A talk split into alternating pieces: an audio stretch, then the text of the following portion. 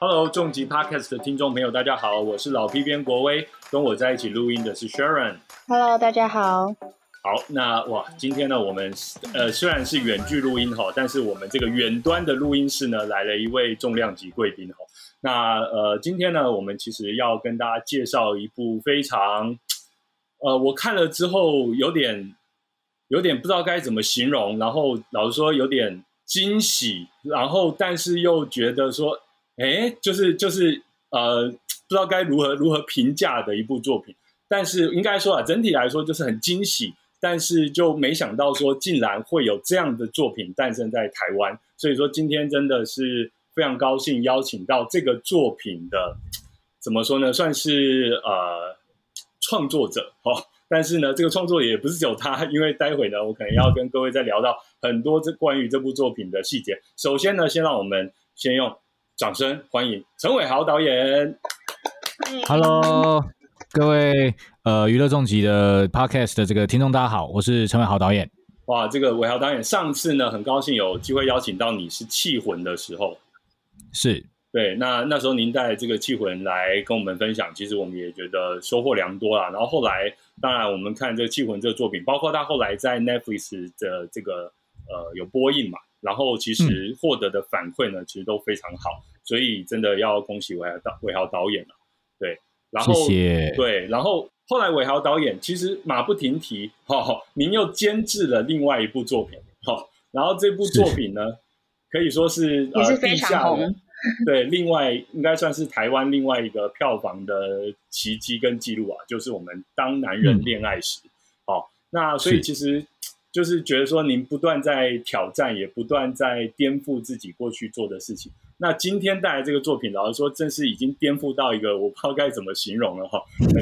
我我自己看了这个试片之后，觉得说啊，竟然哦会有会有这样的作品诞生这样子。好，那今天呢，我们其实就要来聊聊《池塘怪谈》。那其实说到《池塘怪谈》呢，其实一开始，其实我觉得大家应该就是蛮蛮蛮蛮有点摸不着头绪啊，就是说，哎，这个《池塘怪谈》这个作品到底是什么样的一个作品？然后应该可能看新闻的朋友们又会突然看到说，哎，这个好像又跟苏打绿有关，也就是现在的鱼丁戏有关。然后大家又知道苏打绿，哦，等一下，也就是鱼现在的丁蜜哦，是鱼丁蜜哦。啊，鱼丁蜜，丁蜜不好意思，对，里面的角色也叫阿蜜，不好意思，我现在看着他，我就会把它念细啊，鱼丁蜜，好，就是、哦也跟现在的鱼丁蜜有关，然后但是又会觉得说，哎，因为大家都知道鱼丁蜜，它包括苏打绿时期的作品都有非常多的这种设计哈，然后跟不同这种呃合作单位的连接，或者说之前有跟交响乐团啊，然后之前呃各各式各样的合作，然后这一次没想到竟然是用这种方式来合作，然后说真的是呃让人非常非常惊喜。我刚才已经从刚才到现在，我已经不知道用了几次惊喜了，所以说 我接下来呢，其实就是要来这个马上来切入哈，来跟这个导演来聊聊这部作品。首先，我先帮听众朋友们介绍一下这个鱼丁蜜。哦，看着他就会不知道念错哈。于丁蜜，这是这个这张，因为它的 CP 也叫做这张 EP 啦哈，EP 的名称也叫做《池塘怪谈》哎，专辑这次是完整的专辑哦，完整的对专辑也是因为其实它这个我们如果呃接下来看剧的话，大家会看到说每每一集都搭配一首歌，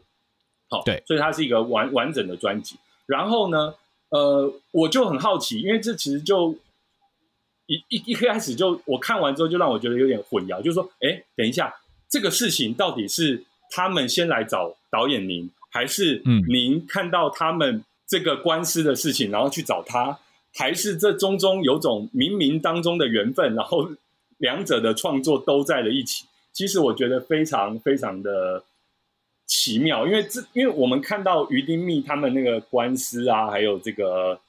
这个这个相关的问题是同时在发生的，然后嗯。就是觉得说，哎，怎么可能就同时要要要接着要改名，然后推出一个一个新的作品的时候，已已经有一个完整的作品在这边了，这个其实非常的惊喜。所以一开始先想要请问一下导演，到底为什么这一次会跟这个于丁密展开这样的合作，然后是想要达到什么样的一个效果？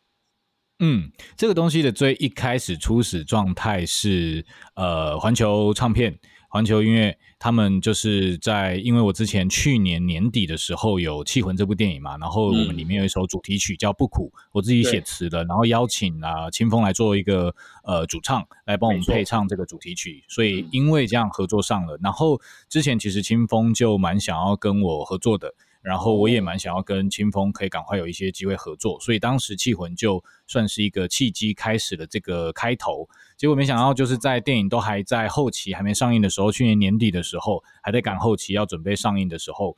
那个环球唱片的呃主管就是妹姐，她其实就邀请我去聊聊，然后就跟我说，他们其实有一个 crazy idea。那 crazy idea 是什么呢？他们就是说有一个 concept，有一个企划，想要做。我们觉得音乐跟戏剧可以有一个跨界合作，然后想要特别在戏剧这块邀请我来做一个合作，然后呃，那个内容是什么呢？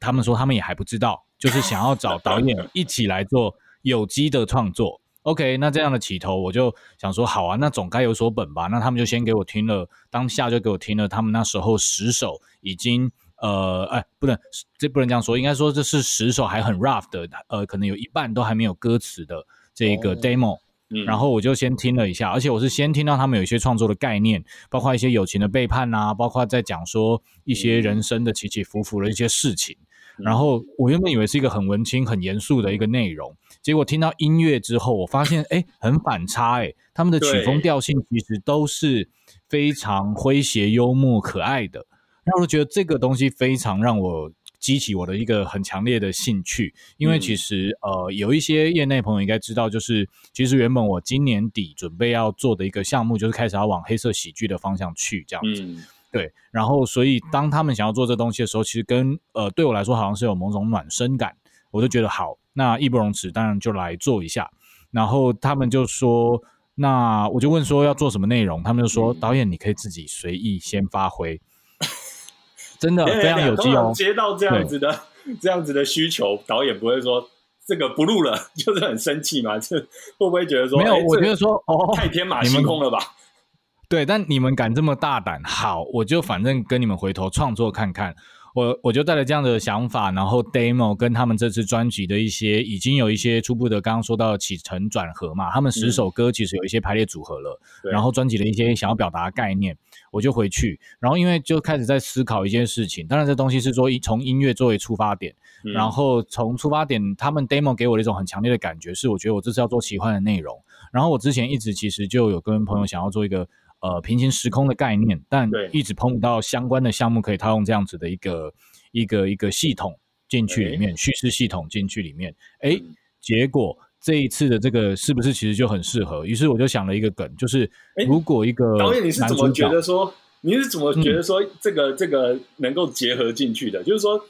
我是从平，我是从奇幻的感觉来的，那那个奇幻其实是来自于他们音乐给我的一种反差感。这东西其实也是一种很创作者的直觉，然后我就觉得奇幻这东西，我们是不是可以玩玩看？呃，平行时空，因为平行时空可以帮我诉说某种我觉得我所感受到他们想要表达的概念，但那都还未知，那时候还没有跟团员正式的聊过内容，我只会觉得说很多想法萌生了出来这样。对，就会平行时空，它其实就会有某些人生的选择，选择就会产生很多的分裂。那这东西其实好像跟他们一开始想要讲的，至少我那时候得到了一些讯息，有某种程度上的关联。嗯，对。然后这个东西其实做进去的话，它又带有一种就是呃类型上的一种呃。叙事上的一种娱乐性，所以我那时候就想了一个场面是：如果男主角他在跟朋友争执吵闹之后，他突然被推进一个非常非常浅的池塘，再起来的时候，那些朋友全部消失，他带人湿漉漉的整个错愕的状态，然后走到自己的教室要换衣服的时候，发现哎，怎么另外一个我在在那边？开始了这个剧本，然后我找一个香港，我之前就很呃，就是很想要一起合作的编剧，两个人就用抛接球的方式，在不到一个月的时间。嘿，这样生出了一个有趣的剧本，我觉得很有趣。那时候就丢给了那个就是环球唱片，然后跟他们 brief，他们也觉得非常有趣。然后我提出了一个就是类迷你剧集的一个概念，就是都要做专辑，也要有一种服务性，又要跨界结合，那是不是要高度的服务性一下？如果我就是十集短剧集，然后搭配的是可以跟你们十首歌做一种连结，会不会很有趣？然后又是他们又听到平行时空，又听到这样子跟十首歌的一个结合，他们也觉得非常有趣。当然当然，接下来就是进入了更深度的创作。那个创作真的是一个跨界完整的跨界合作。我们不要做 MV，我们不要做音乐爱情故事哦，这个是很大的前提。他们一直不断的提醒，我也说我理解。那我们就来回到正规的戏剧，这个文本之间就开始做了一种互文上面的有机创作。首先是譬如说，在呃我在拍摄之前，我就请他们给我配乐，那个配乐其实来自于你们这次的音乐。于是他们的制作人跟他们很快速的整理出每一首歌的乐句，就是比较有钩子、比较有 hook 的那种乐句，然后针对他们看到的剧本给的一些，给他们一些想象的一些情节，譬如说这边是追逐的、紧张的、抒情的，这边要有一种呃很错愕的感觉的，就开始做各式各样不同的配乐，让我在剪接阶段拍完之后，在剪接阶段的时候，其实就可以套用这些很。很厉害的配音了吧？这个非常有趣的一个有机创作，然后在这样的创作方式，对，这主要是其实我觉得我们彼此之间在那么短时间内的那种默契，是让我们呃两边的团队是特别兴奋的地方。因为你知道，在这个过程里面，甚至开始呃我在写剧本的过程里面延伸，他们也开放说导演你可以写歌词。有于是今天你们应该也会看到有一个蜂蜜人生，它是其中一首歌。我就也开始跟清风参与了歌词创作部分，因为我们希望其实每一集它都可以跟歌词有更密切的一些结合，甚至歌名。所以在这个剧本创作过程里面，开始每一集有每一集的一个故事大纲之后，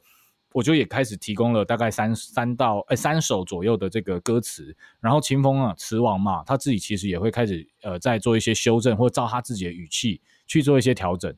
然后团队这次也是他们是走一个集体创作。包括曲，包括词，所以也有一些像阿拱，他可能也参与了某一首歌的词的部分，就是真的是在这么有机的状态之下，一直来回丢接球，然后彼此把呃补足彼此之间在内容上面，音乐跟故事的内容上面的一个需求或或或或或 content 这样子，对，然后有了你们现在看到的状态，对，这东西真的非常非常有趣。然后因为一开始唱片公司就蛮有趣，他们就是希望是做一个就是。嗯，前无古人后无来者，就是很少有机会做到的一个东西。后来我们甚至把它定掉，把它定义，它叫做视听影集，嗯就是这两个东西是互文，然后你可以作为一个延伸阅读。你先看到了，你先听到了歌，你可以回头去透过影集了解他们想要表达的核心概念。你如果是先看到影集，你知道了这些歌，你可以回去听他们的专辑，完整的歌都在里面。那这个东西其实我们后来的视听影集，它甚至可以有一种双关。你可以当做我在看影集的时候，好像在试听歌曲，因为每一集的片尾都有大概九十秒左右的一个他们的那个主题曲，嗯，也就是他们专辑里面的每一首歌。然后你也可以当做视影视的视，影像的那个视听的视，对，它其实是可以看也可以听的一个影集。然后听的当然就是与丁密相关的东西，这样子。于是有了现在你们大家看到的《池塘怪谈》。是这样子而来的，这简直是太烧脑了，你知道吗？就是说，我觉得就连制作这一次的作品，而且我不知道怎么定义这个作品，它肯它是一个完全不不存在的一个一个过去不存在的一个规格。对对对对对，因为大家可以想一下，各位听众朋友，你可以想一下，就是包括 刚才韦豪导演跟大家讲哦，一开始这个。呃，鱼丁密只是有有一些概念，有一些有一些还还很粗糙，还没有完成的一些歌。Demo，对 demo，然后听了之后挑战导演，然后挑导演必须要去想出一个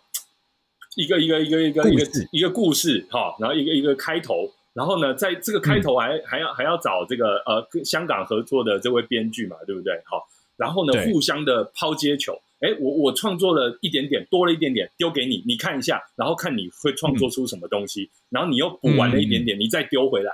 所以这我觉得这就是这就是让我觉得我在看这个作品，然后看相关的新闻的时候，我整个脑子都没有办法理解的原因，就是说到底是谁先想出这个事情，就感觉它完全是缠在一起，单生机哦。对对对对对，而且 我。有又因为他这创作的方式是这样，然后又结合他这个平行宇宙这个选择会创造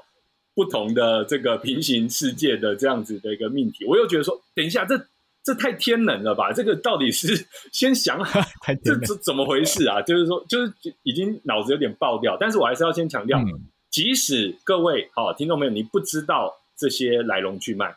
单纯的看这个。我们《池塘怪谈》这十集，我都必须要保证哦，它非常好看，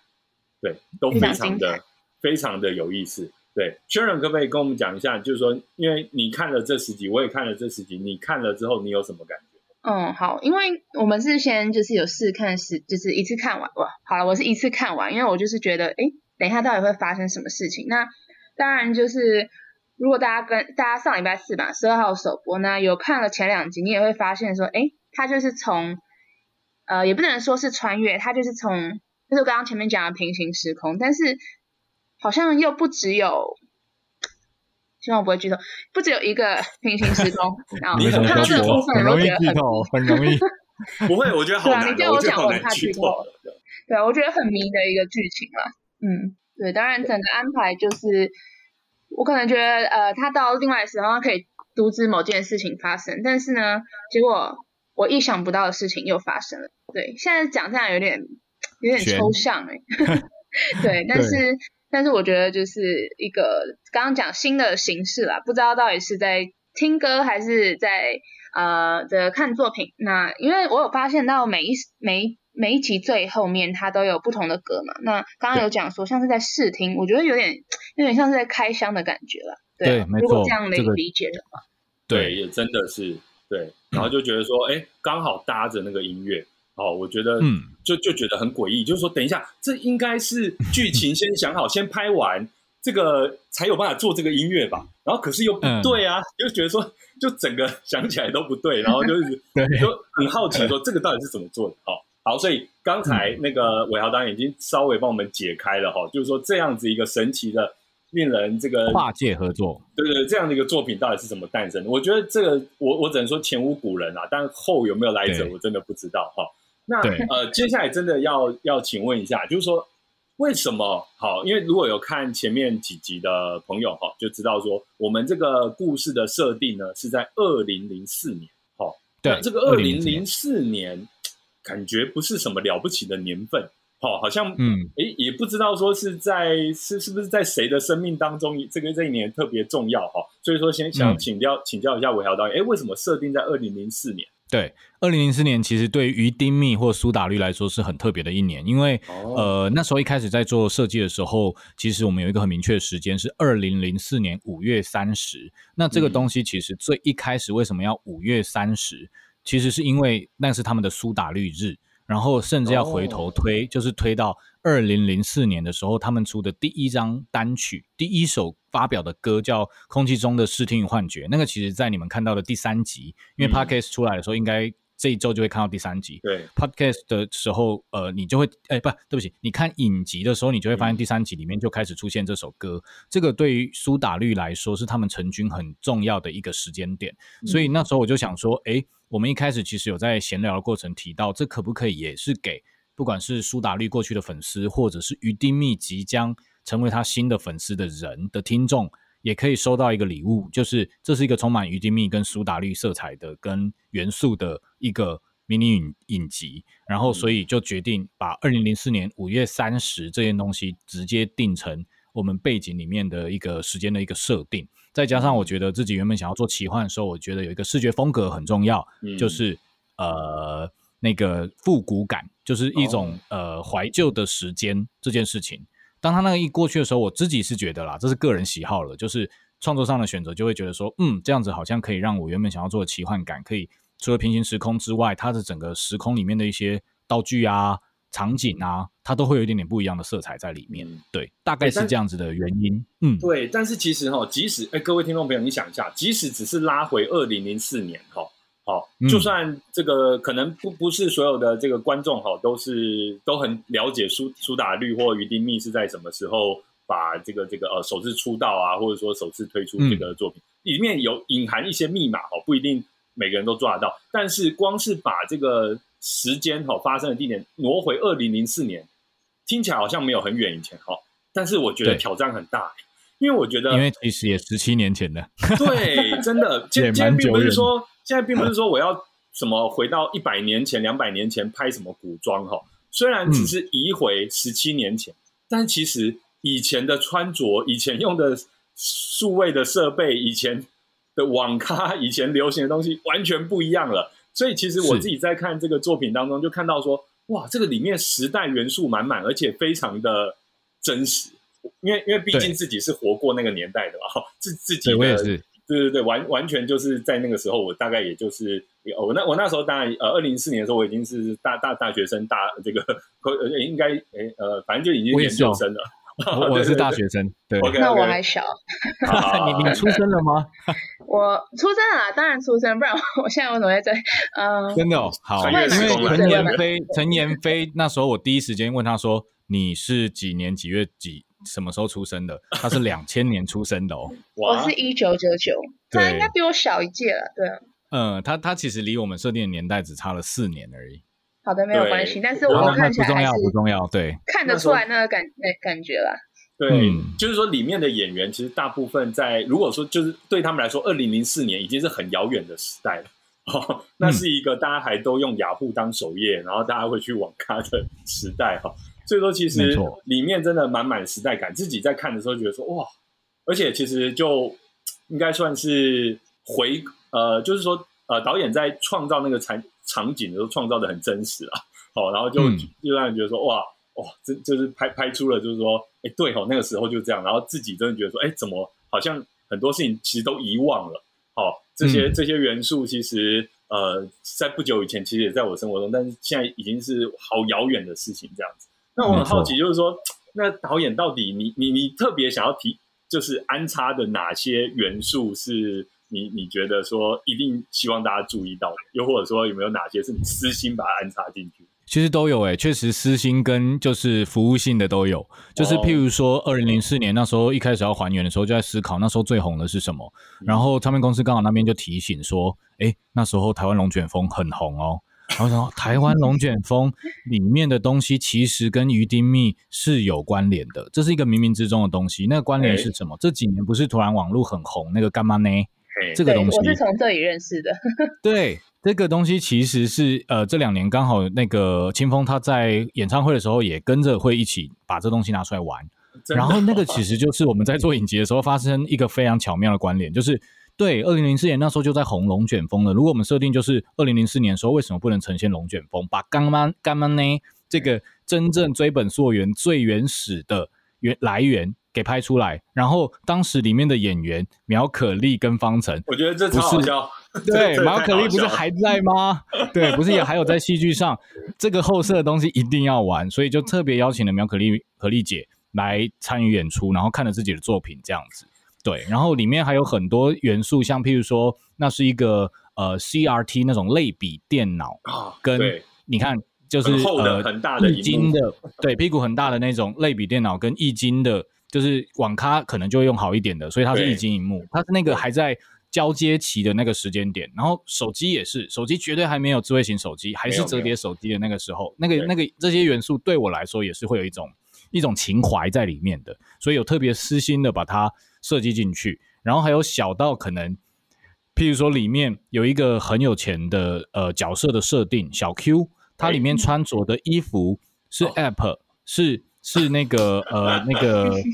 这个事情其实本身也有一些梗，对对潮牌就代表着他的家世的一个问的有钱之外，他还有一些小梗在里面，这也是私心觉得对我来说是有趣的。然后当时其实。你看到像里面有一个阿丁的角色，他为什么是中分的那种状态？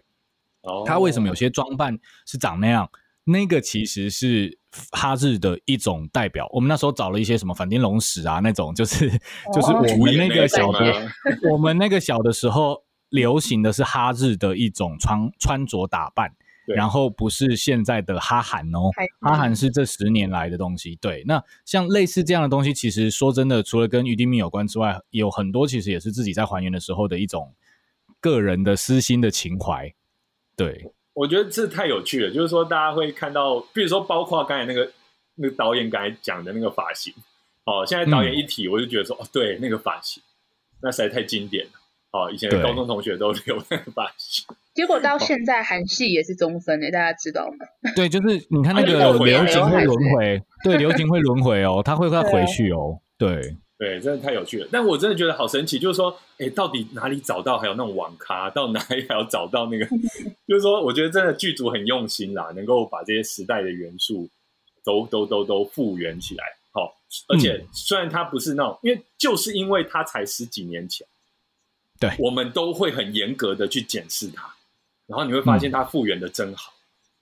好，好险只有十几年前，还算复原得了这样。没有没有，因为如果 如果他是比如说一百年前、八九十年前，因为我我我没经历过嘛，我就觉得说，哦，那大概那个感觉有就好，只要有几台比较复古的车子在路上跑，我们大概就觉得很厉害了这样子。没有，因为它就是你经历过，你就觉得，哦，对，这个真的拍的很真，连路上的所有的景象你都觉得说，哦，对，这就是十几年前那个时候，我觉得很有趣。然后特别是呃，讲用用那个台湾龙卷风的这样子一个。哦，里面的这个画面，这可以好那个梗放进去，好，大家都觉得哦，因为就是呃，我觉得他又又那个笑点哦，就是会让大家就是不自觉的就笑出来这样子。那这次来了，真的回忆杀哈，各种回忆杀。那这次这个剧影集的名称叫做《池塘怪谈》，然后我们这个专辑的名称也叫做《池塘怪谈》。好，这是完全的这个搭配在一起，差一个字而已。好，那个呃，对，那个剧集的池塘的塘是就是池塘塘。那但是呢，专辑的池塘呢，这个塘呢是这个登堂入室的堂，然后是里面这个高中的那个呃名字。好，那这个池塘呢是一切事情的连接点。哦，但是我很好奇，就是为什么会呃想到用池塘呢？就像刚才导演一开始有说，哎，一个一个人掉进浅浅的池塘，然后站起来，然后人都。都都不见了，为什么会有这样子一个印象在您的脑中啊？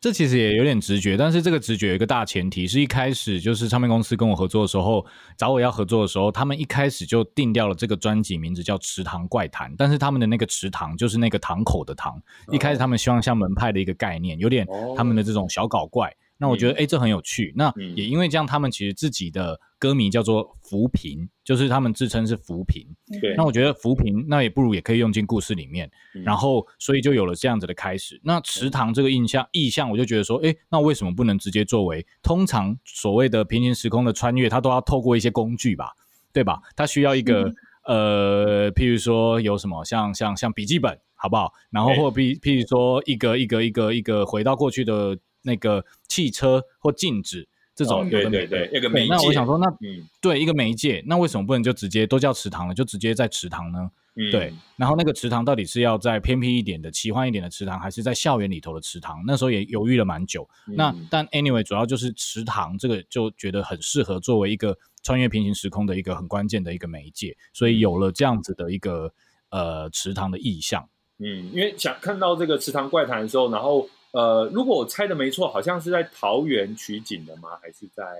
呃，它是在池塘是本身是在新北市板桥那边。哦，新北市板桥那边。OK，对，它是一个真实的人工的一个皮塘，它是真的皮池塘。对对，因为呃，因为我知道说桃园新北那一带的确有很多这种皮塘哦，然后当然现现在比较少了，然后但是我觉得这个也某方面它可能会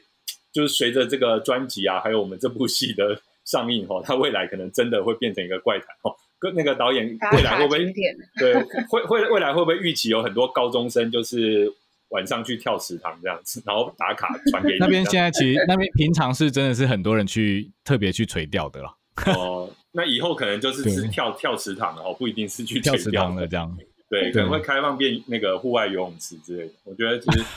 因为我觉得这你看了这部戏，你绝对会爱上这个意象哦，然后会觉得说，哎，我要想跳下去看看这样子。好，如如如如呃，如果我现在不是四十岁啊，我现在如果是十八岁哈，十七十八岁高中生，我就会跟跟这个三五好友跑去池塘跳一下这样子。好，那其实关于平行时空哈，当然我觉得像这样子的一个呃切点哈，或者说这样的一个安排，在很多的作品当中有出现过。但是呢，呃，这次我觉得这个非常的巧妙哈，然后整个故事串的非常的圆哈。我很好奇，就是说导演之前是不是呃参考过什么样的作品，又或者说您有没有为了要呃设计这次的这样平行时空的框架，有再去做什么样的一个呃调查或研究？嗯，其实平行时空的电影非常多，因为真的硬要讲的话，还是一时之间还讲不出来。嗯，然后但那时候其实有一个韩剧，我记得是呃平行时空这个概念出来前，就是呃我的那个合作的伙伴特别跟我提的，就是在我们在聊说是不是要做平行时空这个概念的时候，他提了一个韩剧叫《Train》，就是呃火车那个 Train，它是一个比较相较之下冷门冷门一点的，哎不是隧道，是 Train。哦，对对对，它就是它就是它是有一个相较之下比较冷门的一个影集，韩韩国的影集。是然后它里面其实就提醒了我们，平行时空每一个平行时空的电影也好或影视作品，它可能会有的一些大面向的东西。我觉得它是一个还不错的教科书。然后回头我再做一些设计，或者是跟香港编剧一起讨论的时候，我们因为我们知道我们的篇幅其实就是有限，每集十分钟加起来也就一部电影。那我们要玩平行时空，或我们要做平行时空的设计的话，我们到底要给到多少个世界？还有平行时空它到底有几个大面向？要做到哪几个大面向？所以我们就决定把它选择一些比较简化的 A、B 世界之外，好像好像因为不能暴雷，就好像还有其他世界存在，是吗？还有就是到底平行世界的关键是什么？OK，嗯选择选择就会产生分裂。这个东西的 key word 啊，key point 其实是来自于于立密一开始要做这个专辑，或想要讲一些人生道理的时候，他们其实特别提到了选择这件事。那如果我有机会重新选择，或我有机会改变选择，我会不会做？这个东西其实就会变成一个很哲学性的问题的时候，对诶，它套在我会发现它套在平行时空这个概念、这个这个这个这个叙事逻辑里头，这个叙事系统里头的时候很有趣，它其实就会形成一种很有趣的一种辩证也好，或一种一种自己可以去过度诠释，哎，去多多多数多多诠释的一个关键。对，比如说像我们也看过一些作品啊，它是怎样拿着遥控器就可以改变这个，就穿梭到平行时空啦、哦，开着车啊，又或者说是呃，这个这个回到过去、回到未来，到哪个时间点，然后做什么什么事情，嗯嗯。然后可能做一些关键的事情，然后结果呃影响了后续很多事情，哈、等等的，对。哦我们都看过这样的作品。那但是的确哈、就如导演所说，这这些类型的作品，它背后其实真的都是选择跟呃这个这个应该说抉择了哈，就是说嗯，如果你还有机会哦去做这样的抉择，甚至是你你你会后悔吗？你会想要去嗯做这样的改变吗？还是说你会因为经历过了这一切而而知足呢？还是说你会怎样呢？哈，我觉得呃各有不同的这个巧妙，但是我觉得这部呃《池塘怪谈》呢，它是非常趣味的，好、它是没有、嗯没有太多，它当然其实还是有这个微言大义啊，但是不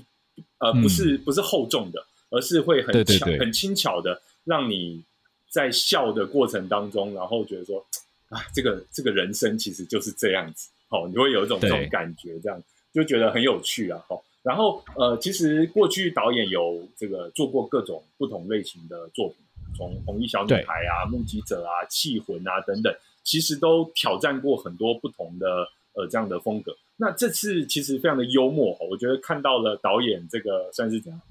搞笑的能力，然后玩梗的能力。哦那我很好奇，就是说，那呃，当然那个导演后这个有讲到说，接下来还会开发一些黑色幽默的一些作品。嗯好，那呃，呃可不可以跟我们分享一下，这次在做呃这个池塘怪谈，觉得做起来呃，给您自己之后的呃作品的发展有没有哪些呃收获，或者有哪些呃发现？发现就是好想要真的开始好好的都拍这种类型就好。以前已经拍了四拍了四部，然后六七年都处于一种就是很沉重、一种很严肃的一种状态。对对对，然后因为其实有机会看过我之前短片创作的人，就会知道这个《池塘怪谈》某种程度上是比较接近我那时候创作面向的，呃，那种调性吧，应该说那哦种幽默诙谐调性的那一种那种面向的一种创作方式。然后，嗯所以这次当呃原本要做黑黑色喜剧的这一个电影项目来之前，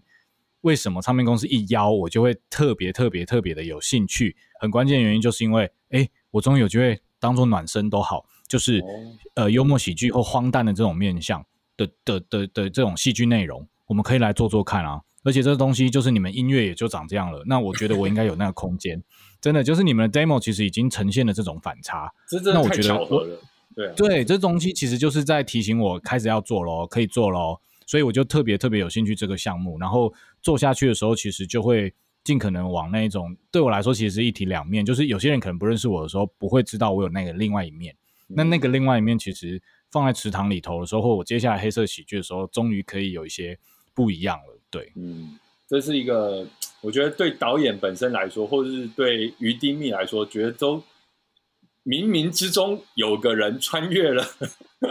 从对池塘里面哎穿越过来，们有讲过一模一样的话真的没错，让我们就是这样子被牵连了起来。对，因为这个作品实在太巧妙了，好巧到就是说，感觉是两个蒙着眼睛的人在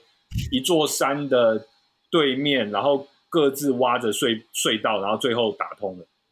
我觉得实在太妙了，我真的太妙。那这是呃，因为有这个机会去做像是这种类型的，我因为是十分钟、十分钟左右的呃一一集这样的一部戏，我觉得它，我觉得非常适合现代人，那可能在捷运上啊，在通勤上啊，或者说很轻巧的就把它看完，而且每一集它都有很明确的 hook，好，就牵着你，就是想要继续看下去。然后，嗯，呃，又音乐又搭配的，我觉得我觉得是天衣无缝啊，就是让你觉得说，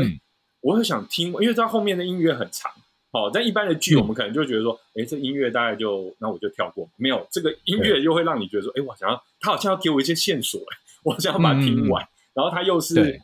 这个这个，又是，也不能说是为了这个剧创作的，它完全就是这个剧本身。所以说，你又会觉得想要把它听完。所以它是一个结合的很很精巧的一个作品。那这部这个超迷你剧集，在过去，对，呃，跟拍摄长片来说，有没有什么拍摄上或是制作上的？呃，差异呢，就是说，呃，比如说，包括呃场面的调度啊，又或者说是呃各种演员的安排啊等等，有哪些这个比较特别的差异可以跟我们分享？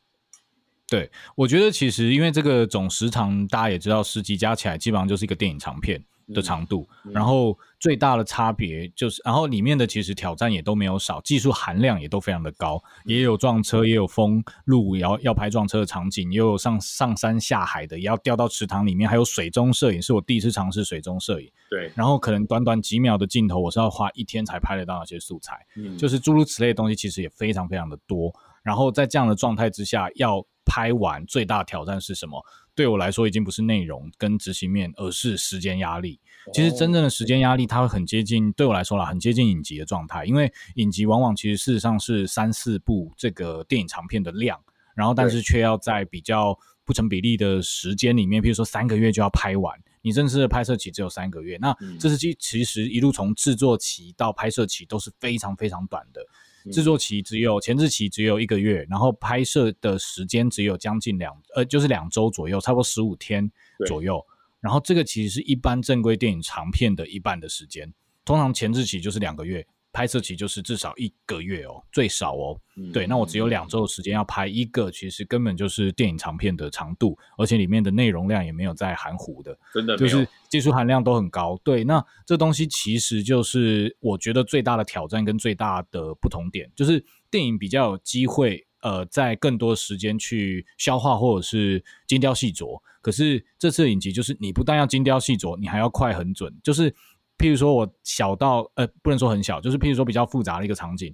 呃，那个撞车戏，撞车戏，我们甚至要封建国高架桥，然后把一个撞烂的车子移上去，然后之后有机会看到第三、第四集的后面集数的观众，应该会发现，那个甚至不是只有撞车的当下，而是撞车之后，所有人在上面还有发生一些文戏，那个戏剧的内容量，其实我只有一天一个晚上，大概四个小时要全部拍完。那个其实平常是大概就是一到两天就要拍完的那量，就是每天的挑战其实都是这一个，然后我才知道说，哎，我要默默接近影集，哎，每天大家在那边，以前大家说什么，你今天拍了几页，今天要拍八页，今天要拍四页，对，两页都算是少的，可是，在电影里面可能一天就拍一页，至多两页，这个其实就是很不成比例的，然后等于透过这一次。对我来讲啦，最大的挑战就是哦，影集原来要做这样的事哦。嗯，对。导演有没有觉得自己在拍台湾龙卷风？哦，我们一直开玩笑说蜘蛛网啊，哦，是蜘蛛网，也是一些很类型、很类型的一些段落。台湾哦，没有啦，细说台湾。对，但我觉得真的是很巧妙。那的确就如那个导演所说的，这次包括特效，还有一些这个户外的，呃，就是其实很多户外场景，不管是撞车啊，高速公路上啊，然后开快车啊，又或者说是。掉入掉到池塘里面啊！哈，这个池塘莫名其妙的很深啊，以至于说你要 拍一个很很奇妙的场景。对对对对，所以说这些东西都没有在马虎的。哈，大家看的时候就觉得说，哎，我就是完全是电影规格哦，没有没有没有在没有在呃，算是什么呃，说一节食的，我不知道怎么讲。好，那其实是非常的厉害哈。那其实想要问一下这个导演，就是说关于穿越这件事情哈，哦，不要说穿越，我们说呃。不一定是穿越啊，或者说是到平行时空，好，这些这这些事情，呃，他当然没有办法这个改变所有的事情，好，那又或者说，呃，不像不像呃我们觉得的一样，就因为没有那么简单哈，因为其实每一个选择它都会延伸出来很多很多其他的选择。那但是，嗯，其实就一个呃创作者来说。呃，导演你自己有没有像这样的时刻？你的人生当中有没有这样的时刻？你觉得你也会很想要有那样一个池塘，你也会有很想要一一个这样子的一个机会，一个媒介去改变一些事情。会啊，因为其实呃呃，余定密或者苏打绿的一些事件也好，或者是我们每个人其实都会面临到类似某些友情或情感崩解的那些时刻。那个东西其实就是这次在做的时候特别有感的，就是如果真的有一个池塘可以。回到某个时间点，然后那个时间点，如果我们可以不要发生那些冲突或矛盾的话，那会不会其实我们的友情可以继续下去呢？然后我的人生会变成怎么样呢？那个东西如果有的选择的时候，其实你都会希望跳进那个池塘。这也是我们后来故事的后半段的一个主轴的原因，就是到底选择这件事情给了你机会，你会有了更好的人生，还是你更会搞砸呢？对，就是你甚至搞砸原因，你会发现反求诸己，就是。根本搞半天，会不会其实是你自己是造成这一切呃起始的人，还是这一切其实那种友情的背叛的本身本身的属性就是这么的荒谬，或者是脆弱？就是那种崩解其实也没有特别的原因，就是脆弱，就是你们的情感根本就没有多深厚，才会这样。就是这个东西就是会有一点哲学性的辩证，但是会希望透过这样子的创作，可以也是。满足自己某些想象吧，就是让自己如果真的人生有碰到一模一样的某些时刻的时候，其实那个都是对我来说啦，多数是友情崩解的时候，会有这种期待池塘出现的那一那那那个时间点。真的哦，我觉得以后会有一个全民运动，全民运动啊，就是大家跳池塘这样子，听起来有点危险。没有很多人不是都说什么？很多很多政治人物还是很多人这夸下海角，不是说其实有些那个剧集不是也会这样吗？有些剧组都会说啊，这次收视率破五，我们就全部穿比基尼跳跳海。对对对对，好，那我觉得以后大家都会有这个跳池塘这样子一个哦，这个一个风潮了。那我觉得呃，其实呃，包括像是于丁密哈，他自己，因为其实我说巧妙就是巧妙在这边，就感觉这个故事也好像是为了于丁密。他们这几年来遭遇到的事情，或是包括呃支持他们的伙伴一直看在眼中这些事情，就觉得说，哎呀，这个事情怎么说变就变了？哦，那如果是不是大家重新回到哪个时候做出什么样不同的选择，事情会不一样？然后我觉得大家都会想想到自己，哦，都会想到说啊，我的人生中是不是也有这样子的一个时刻？哦，那我觉得这次因为他又呃有这个时代感哦。让很多，包括我觉得是，特别是我这个年纪了哈，可能跟导演差不多了哈，我们就会去回想出回看这个剧，就一定会回想说啊，过去有这些青涩友谊的破碎啊，或者说对，呃，没错，那那些时刻可能是初恋啊，可能是什么什么分啊，我觉得真的都是好，包括那个哦，里面还安排了这个连锁性哈，幸运性这个事情，我真的觉得实在是太有趣哦。好，那呃，这次呢，真的非常高兴能邀请到这个伟豪导演在呃上我们的节目哈，跟我们介绍《池塘怪谈》，然后算是解开了一个很重要的谜啊哈，不止不不是这个剧的谜哦，而是到底这个剧怎么可能被创造出来的谜哈。我自己大家所有人看了应该都会跟我同样有这个谜哈，所以我觉得呃，接下来就是我觉得就等着很多人要透过我们的 podcast 来解开这个谜哈。好，算是，而且里面有很多小细节，真的，我觉得安排非常精彩。我觉得我要提那个跟大家分享一下，我不知道为什么我看到那个小鱼出车祸之后，他那个手指，他的那个石膏，对对对，好，大家看不到导演笔，我不知道为什么他每次在吹动油门的时候。我就很想笑。哦，我超喜欢这个梗，那个那个就是有机创作，那个就是因为知道要设定他骨折，你知道手骨折，然后后来想说鱼丁密啊，不然来一个 rock 的手势算了，对，就是他长期处于这种状态，他每次吹油门就要给他一个特写，对，大家比一下那个 rock 的手势，自己模仿一下，对对对，吹油门很有趣，我觉得我觉得其实最最重要的，而且是呃，除了剧情本身，还有这个。呃，类型本身是一个很巧妙结合之外，我觉得呃，每一位演员，然后说发挥的都很好，就是说很有那种都够强，对对对，够强，没有那种就是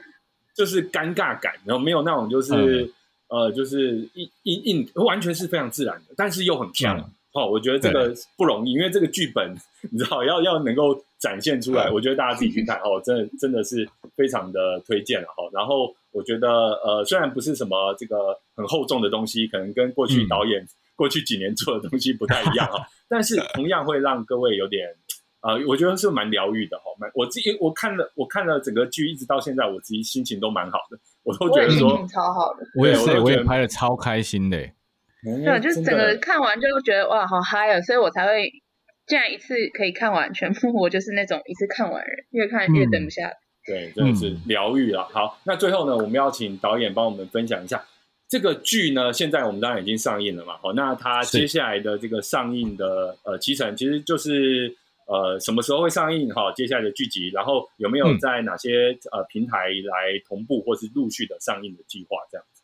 是，呃，池塘怪谈呢会在这个 My Video 还有公式加，其实我们从八月十二号就开始了周更，就是从第一集、第二集开始，每一周呢都会有两集的这个更新，一直到九月中。那九月之后呢，其实在包括 Netflix 版上面，就是呃 Net Netflix 的平台上面啊，十月吗？九月十号，OK，有一个很确定的时间。Netflix 呢，则是会在九月十号的时候呢，会推出一个一气呵成版，就是把十集全部串起来，你也可以当做是一部电影来看。所以，其实你想要用影集的方式看的话，我也蛮推荐的。未来你可以在 My Video 跟那个公式加的这个平台上面，其实都看得到。然后，如果你想要看以电影的方式看的话，在九月十号之后，可以上 Netflix 看到一个一气呵成版。那呃，更多相关的这种详情，其实可以上我们职场怪谈或者是预定密的这个粉砖或官网，其实都有很详细的这个，譬如说一些平台的连接啊，或者是一些相关的时间。因为像八月十二号之后，其实预定密就会定期的在礼拜四会在周更的时候跟大家见面，然后有的时候我们演员或导演会突然 出来跟跑龙套一下，跟他们聊聊天，对，然后大家可以有一些这样的互动。让这个本来就是一个荒谬喜剧的一个作品，可以透过这样子的互动，可以更让更多人看到。这样，OK。刚才导演是说荒谬哈，我觉得是妙哦，真的就是妙哦，就是很妙的那个妙嘛哈。那呃，真的呃，我觉得特别推荐大家先看那个就是影集版哈，因为这个影集版你会有那个追剧感，虽然说你还是会把它追完哦，但是你会觉得说，哎，每一集那个结尾的巧思是非常的有意思的哈。然后呃。很高兴知道说接下来还会在呃 Netflix 或其他平台会有电影版哦，是另外一个剪辑的版本。那我觉得，哎，那我就很期待，就之后再看一次，看看能不能再看出什么新的东西。再笑一次。对对对，好，那今天真的非常谢谢韦豪导演来跟我们分享《池塘怪谈》，我们也非常期待韦豪导演之后呢，哎，其他黑色幽默的作品哦，陆续哦陆续有来哈。我觉得其实大家可以从《池塘怪谈》先来预先的哈，这个习惯一下导演的这个。埋藏在脑中的套路，对对对对对对对，没错。好，那我觉得大家都会非常非常的感到感到惊讶，哦，感到惊奇。好，那今天就跟大家聊到这边，也欢迎大家持续的收听我们重疾 Podcast。当然，我们池塘怪谈也欢迎大家这个陆续追看，好不好？好，那我们今天就聊到这边喽，跟各位说声拜拜，拜拜，拜拜。